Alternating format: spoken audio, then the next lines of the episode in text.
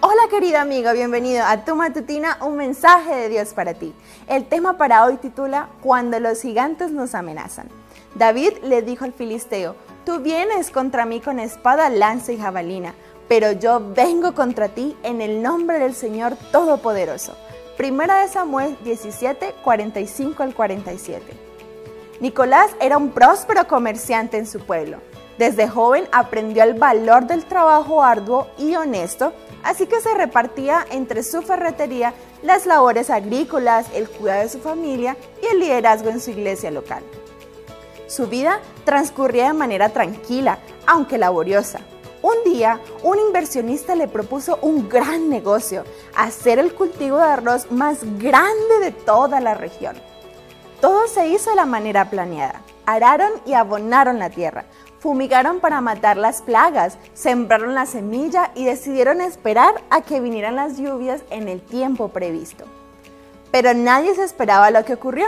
El fenómeno atmosférico El Niño trajo una gran sequía y los cultivos de la zona murieron, dejando en la ruina a pequeños y grandes agricultores.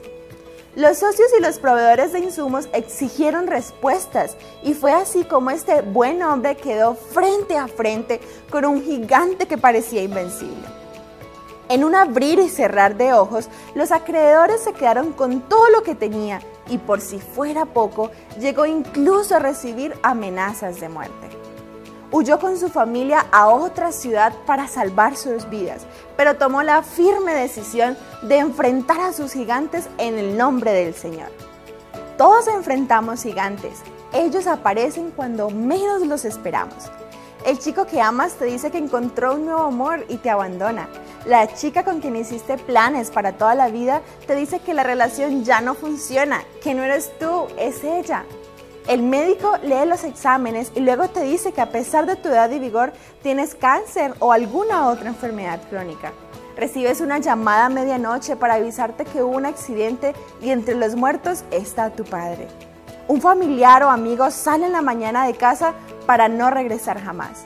El negocio familiar quiebra. ¿Qué hacer cuando enfrentamos un gigante invencible? David, el experto venciendo gigantes, dijo, yo voy a ti en el nombre del Señor.